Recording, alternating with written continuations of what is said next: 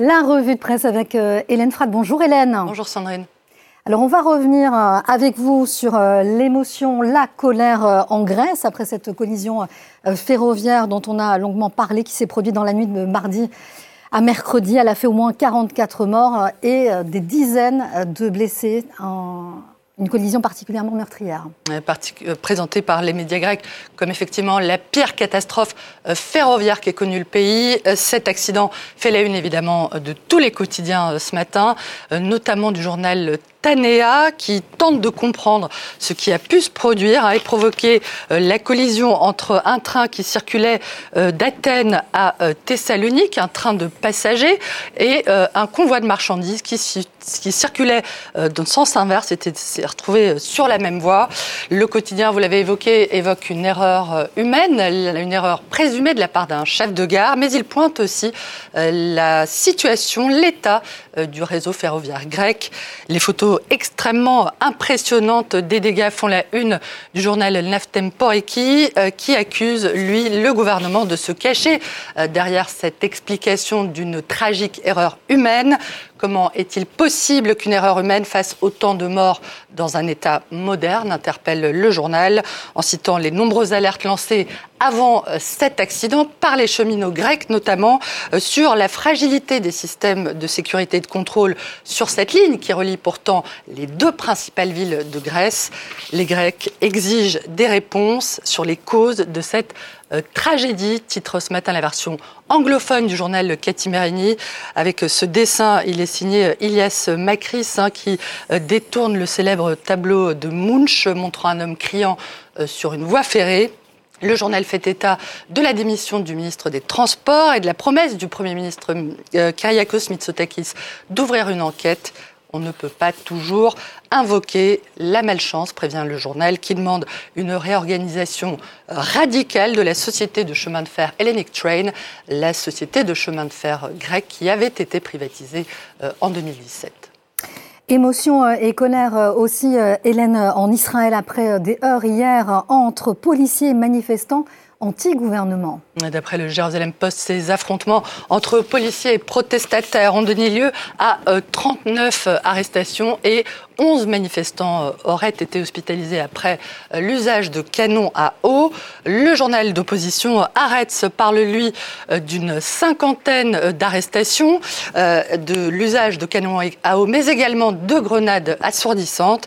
Et il accuse le nouveau ministre d'extrême droite de la sécurité nationale, Itamar Benvir, d'être à l'origine de cette ligne plus dure adoptée par la police israélienne, une politique de la confrontation dont le principal responsable serait euh, Benjamin Netanyahu, euh, d'après le journal, euh, qui accuse donc le Premier ministre de se retrouver face à un possible désastre politique et de sa propre faute.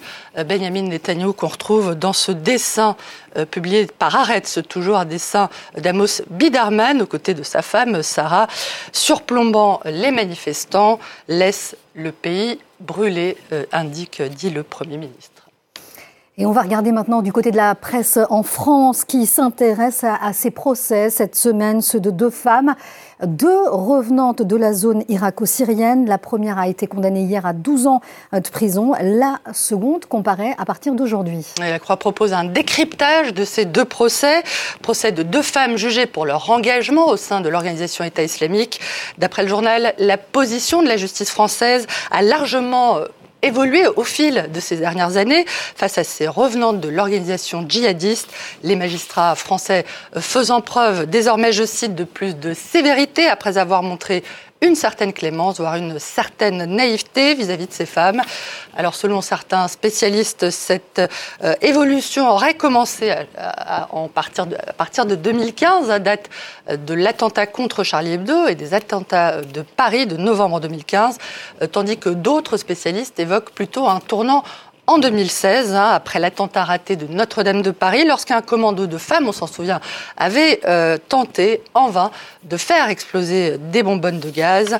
Euh, la presse française, Sandrine, qui revient aussi euh, ce matin sur tout autre chose. La disparition de Juste Fontaine, l'attaquant français, s'est éteint hier à l'âge de 89 ans après être entré dans l'histoire du football lors de la Coupe du Monde de 1958 qu'il avait illuminé en inscrivant 13 buts en une seule phase finale, d'où ce très bel hommage du quotidien sportif, juste une légende.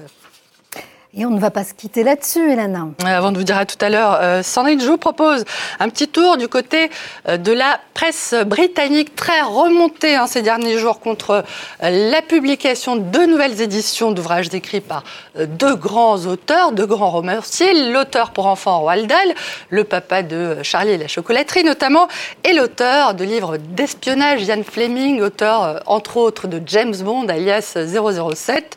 Pour résumer, plusieurs de leurs livres ont été réécrits, expurgés de certains passages jugés offensants. Et ça ne plaît pas du tout au quotidien The Independent qui évoque les romans de Roald Dahl, souvent euh, loués pour leurs histoires sombres et leur misanthropie. Il interpelle ses lecteurs. Pourquoi euh, chérissons-nous ces œuvres? Qu'est-ce que cela dit de nous?